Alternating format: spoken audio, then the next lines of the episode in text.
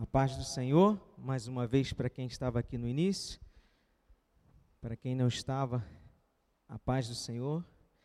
Peço que você abra sua Bíblia no livro de Efésios, capítulo 2. A gente vai ler os primeiros três versículos, amém? Efésios 2, 1.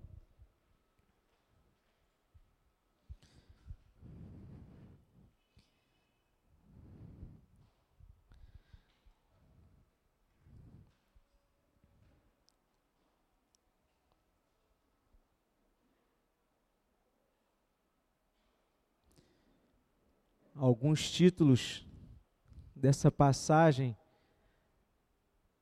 A salvação é pela graça ou do pecado para a salvação pela graça. Vai depender da, da versão que você está usando aí.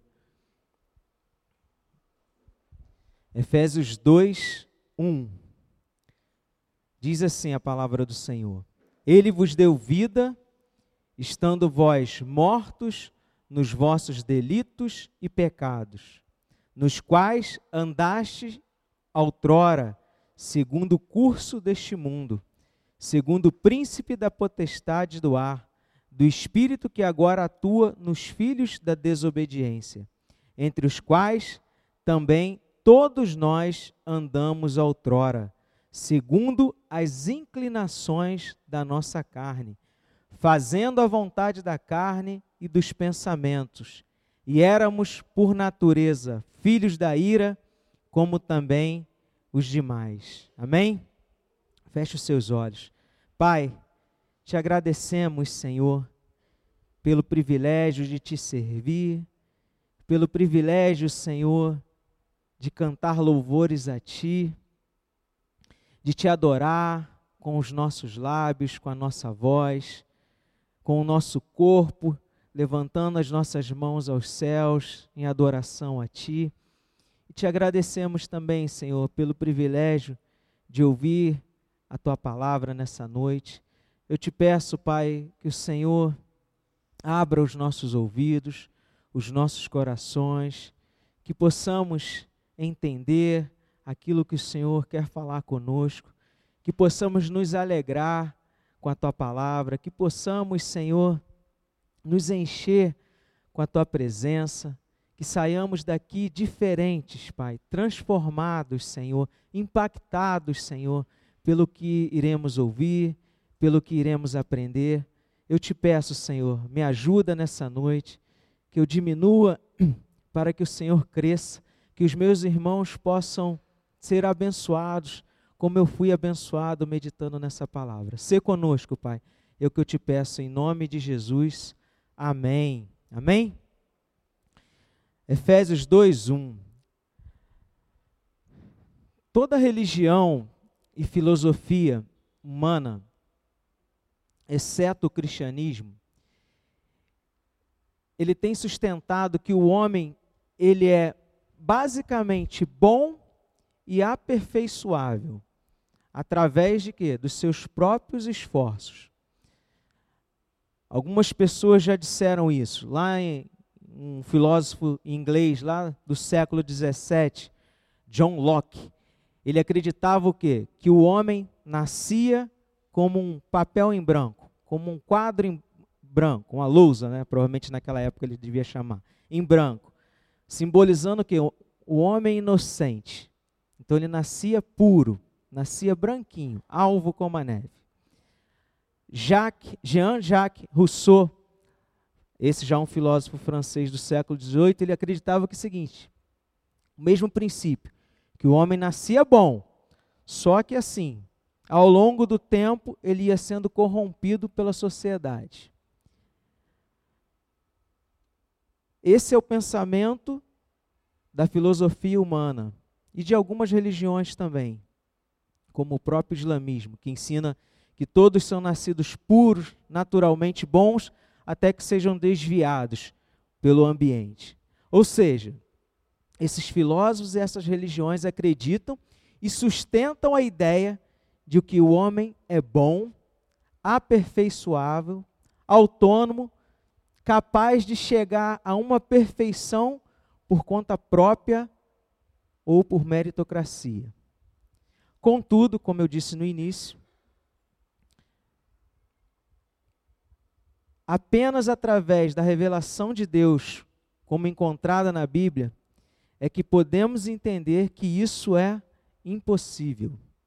Essa revelação mostra, nos mostra o quanto somos incapazes de nos salvar ou de fazer qualquer obra meritoriamente boa com respeito à nossa salvação.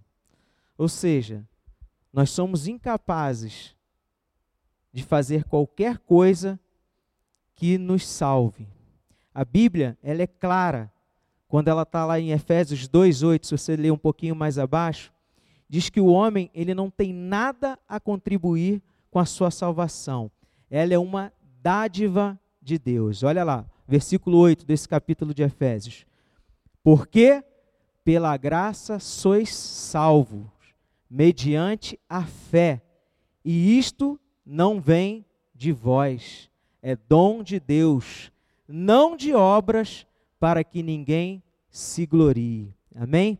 E essa é uma verdade redescoberta durante a reforma que transformou a Europa no século XVI e tem impactado o mundo desde então. Então, como nós estamos nesse mês temático, falando da reforma protestante, a gente vai ouvir um pouquinho sobre a graça de Deus.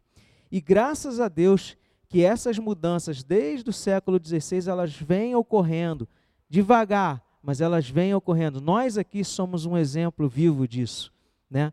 Ao longo desses anos nós passamos por uma transformação, nossa mente foi aberta, nós fomos vendo como Deus ele trabalha de formas maravilhosas e nós somos somos o que? Somos é, é, agraciados por esse Deus amoroso que nos alcançou, que nos pinçou, que nos separou e nos trouxe para esse reino de luz. Amém? E aí Paulo começa aqui dizendo o seguinte: todos nós estávamos mortos em pecado. Ele começa a explicar para os efésios os passos pelos quais Deus irá cumprir o seu propósito de salvar seus eleitos. Ele lembra a esse povo o estado em que se encontravam antes de serem feitos o quê? Vivos em Cristo pela graça. Lembra que ele começa lá no versículo 1 dizendo assim, ó: "Estando vós mortos nos vossos delitos e pecados". Paulo aqui ele está falando do estado espiritual antes de sermos nascidos de novo, nós estávamos o quê? Mortos. Mortos espiritualmente. Nessa condição de morte espiritual é que herdamos essa, essa condição, né? Nós herdamos dos nossos primeiros pais. Lembra? Adão e Eva. Deus os criou retos e bons, com um relacionamento correto com Ele. Todos conhecem essa história. No jardim do Éden, Deus plantou uma árvore do conhecimento do bem e do mal e ordenou que o homem fizesse o quê? Lá em Gênesis 2, no versículo 16 e 17. Se você quiser abrir, ó, Gênesis 2, 16 e 17. Livro fácil de achar, o primeiro.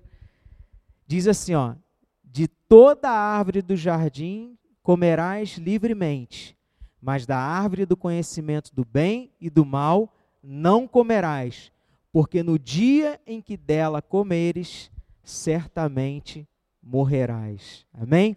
Então, eles receberam uma ordem: olha, não coma dessa árvore. E a gente sabe que eles desobedeceram intencionalmente. Adão e Eva desobedeceram o Senhor e comeram desse fruto. Depois de serem enganados por Satanás, eles comeram o fruto proibido e eles caíram de seu caminho com Deus em morte espiritual e, consequentemente, morte física. Esse pecado singular de Adão penalizou toda a humanidade. Paulo ele explica lá em Romanos 5:12, abra sua Bíblia aí, Romanos 5:12. Ele explica como que isso aconteceu. Esse pecado cometido por essa família, por esse homem, por essa mulher, trouxe consequências para toda a humanidade. Romanos 5,12. Portanto, assim como por um só homem entrou o pecado no mundo, e pelo pecado a morte, assim também a morte passou a todos os homens, porque todos pecaram. Então, essa história de que ah, todo homem nasce como um quadro em branco, limpinho, puro, alvo, não é verdade. A Bíblia está dizendo isso, que todos pecaram, nós somos consequências desse pecado original. E essa verdade ela fica evidente através das Escrituras. O rei Davi confessou a Deus após ser confrontado pelo seu adultério, dizendo: Eu nasci na iniquidade e em pecado me concebeu a minha mãe. Lá em Salmo, livro de Salmo 51, 5. Ou seja, ele estava dizendo o seguinte: A minha natureza é pecaminosa. A minha natureza, ela tende para o pecado. Amém? Davi também expressa esse sentimento no livro de Salmos 58, versículo 3. Ele diz assim: ó, desviam-se os ímpios desde a sua concepção, nascem e já desencaminham proferindo mentiras.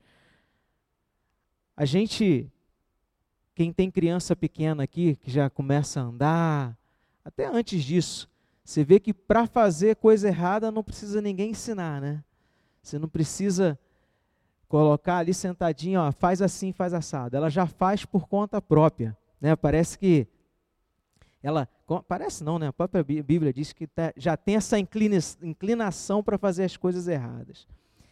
Como vimos, né? Através desses versículos, através do que Paulo escreveu, através do que Davi também escreveu, nós somos o que? Incapazes de nos salvar. Espiritualmente, estamos mortos. E aí, fazendo uma analogia com morte física, quem já foi a um sepultamento ou quem já teve algum parente que morreu sabe. Uma pessoa morta, ela é incapaz, ela é insensível, ela não consegue reagir a nenhum estímulo. Você pode gritar, bater, sacudir, ela não vai reagir a nenhum estímulo. E isso quando Paulo diz aqui que nós estávamos mortos, é com esse sentido. Espiritualmente, nós éramos incapazes de reagir a qualquer estímulo. Morto, gelado, frio, nada que se faça é capaz de acordar, levantar, nada, zero. Estávamos mortos. Essa deve ser a, a imagem retratada aqui por Paulo: um cadáver frio, insensível, não mexe, não faz nada, não reage a nenhum estímulo. E aí, somente o chamado irresistível do Deus, Criador de todas as coisas, é capaz de nos trazer a vida. É capaz de fazer com que nós ouçamos, que nós abramos os nossos olhos para ver as maravilhas que Ele tem para nós. Somente o Deus, Criador de todas as coisas, é capaz de ressuscitar mortos. Lembra quando Jesus chamou Lázaro lá da tumba, quatro dias já morto? Nenhum homem era capaz de ressuscitá-lo, mas Jesus com uma palavra: Lázaro, sai para fora. Lázaro levantou. Somente esse Deus é capaz de ressuscitar mortos. E nós estávamos nessa condição. E graças a Deus, graças a esse Deus bondoso, a essa graça, esse chamado irresistível, ele nos chamou, ele nos alcançou. E hoje nós temos vida com esse Deus. Amém? Paulo também fala aqui, no versículo 3, que éramos, por natureza, filhos de quê? Da ira. Em outras palavras, nossa condição espiritual não decorre do que fazemos, não decorre do que somos naturalmente. Isso significa que a única maneira de escaparmos da condição de morte espiritual em que nós encontrávamos, né, o que aquele povo encontrava, era que a misericórdia de Deus transformasse essa vida através do novo nascimento. Lembra lá em João 3:5? Abre a tua Bíblia aí. João 3:5. O que que Jesus diz para Nicodemos? João 3:5.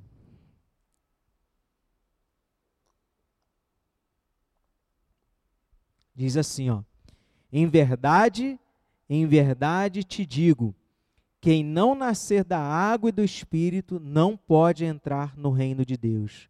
O que é nascido da carne é carne, e o que é nascido do espírito é espírito.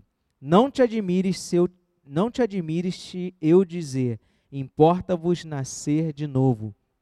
Então, para que nós pudéssemos viver com Deus, no reino de Deus, nós precisávamos nascer de novo. E como eu disse no início, só o Deus, Criador de todas as coisas, o Deus Altíssimo, tem esse poder de ressuscitar mortos.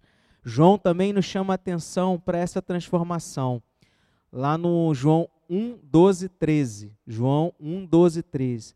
Deu-lhes o poder de serem feitos filhos de Deus, a saber, aos que creem no seu nome, os quais não nasceram de sangue, nem da vontade da carne, nem da vontade do homem, mas de Deus. Então, foi a vontade dele que eu, você e os nossos irmãos pudéssemos nascer de novo, ressuscitar, viver novamente uma vida repleta, abundante nele. Somente ele mais uma vez eu friso, o homem, ele é incapaz por conta própria, méritos, fazer isso tudo. Amém? Essa transformação, essa vida nova, ela só ocorre somente pelo poder de Deus. Ele nos chama, e porque ele nos deu vida, ouvimos a sua voz. E por isso nascemos de novo. Olha, ele nos chama. E ele nos dá vida, porque nós ouvimos a sua voz e por isso nós nascemos de novo.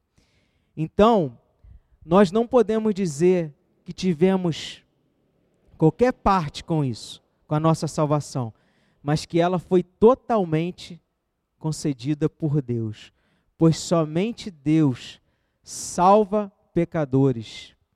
Lá em Colossenses 2,13, Paulo fala isso. Colossenses 2,13. E a vós outros, que estáveis mortos pelas vossas transgressões e pela incircuncisão da vossa carne, vos deu vida juntamente com ele, perdoando todos os nossos delitos. Aleluia. Só esse Deus, né? Só esse Jesus maravilhoso poderia nos dar vida, transformar um cadáver novamente em vida, que sente, que reage, que respira, que pode viver plenamente. Glórias a ti, Senhor. Glórias a ti, Senhor, pela tua maravilhosa graça que nos alcançou pela sua maravilhosa graça que perdoou os nossos delitos. Amém? Diante dessa exposição, diante de tudo isso que nós ouvimos, você pode estar se perguntando assim, Márcio, mas olha só, eu tenho capacidade de avaliar e de escolher algumas coisas. Em outras palavras, como gostam de dizer assim, mas eu tenho livre-arbítrio. Arbítrio todos nós temos, nós podemos e temos a capacidade de avaliar, de escolher. O problema é que ele não é livre. Como nós lemos aqui, nós temos uma inclinação, e essa inclinação, naturalmente, ela é para as coisas da carne. Então, ele nunca, essa escolha, essa capacidade de avaliar e de escolher, ela nunca é livre, ela sempre vai estar pendendo, sempre inclinada para os desejos da nossa carne. E a gente viu isso diante dessa do que nós lemos. A Bíblia fala: ou nós servimos a Deus ou servimos ao diabo, porque existe essa inclinação. Então, não pense que você é capaz de escolher e avaliar as coisas de forma neutra. A sua carne sempre vai inclinar para um lado. Mas se você tem o Deus como Senhor da sua vida e você medita na tua palavra, ouve e obedece, você vai inclinar para as coisas do Espírito. Amém? Outro questionamento que você pode falar, mas Márcio, olha, tem pessoas aí que não são crentes, pessoas que eu conheço, pessoas boas, elas também não foram, não receberam esse chamado, não ouviram o Senhor chamando o seu nome, ressuscitaram. Se elas não não estão em Cristo, se elas não praticam, não obedecem ao chamado do Senhor, elas são apenas pessoas boas, fazendo coisas boas, querendo agradar, como que se justificando, buscando justificativa por aquilo que elas sentem, pelo aquilo que elas não conseguem se desvencilhar, pelo aquilo que elas não conseguem desviar. Elas se justificam fazendo coisas boas para os outros, fazendo coisas que agradam os outros na intenção de que um dia Deus vai olhar isso com bons olhos e vai resgatá-las. E nós sabemos, e nós vimos aqui, não é por mérito, não é por obra, não é por nada que o homem possa fazer. Amém? Somente a misericórdia de Deus pode transformar e trazer esse homem para o seu reino. Amém? Meritocracia não existe no reino de Deus. Nós não podemos fazer as coisas por melhor que nós fazemos, por melhor, melhor que nós pensamos em fazer, achando que isso vai acrescentar algo, que isso vai nos conduzir direto para o céu, nós vamos passar direto. Jesus chamou, nós vamos ser o primeiro da fila. Por quanto mais coisas eu fizer, seja aqui na igreja, seja na sua casa, seja no seu trabalho, não importa.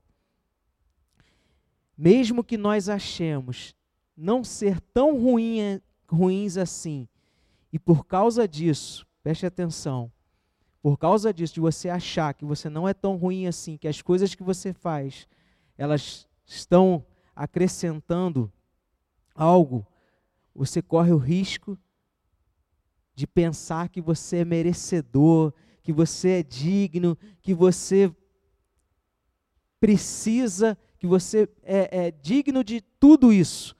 Nós não somos dignos. Nós somos o quê? Como nós lemos? Pecadores. Nós somos criaturas que temos a inclinação para a carne. Se Deus não abrir os nossos olhos, se Ele não nos chamar, não nos der vida, nós continuaremos o quê? Como cadáveres nós continuaremos mortos. E outra coisa, como nós vimos, né, o cristianismo ele, ele fala, ele desvenda, ele desmascara a condição humana.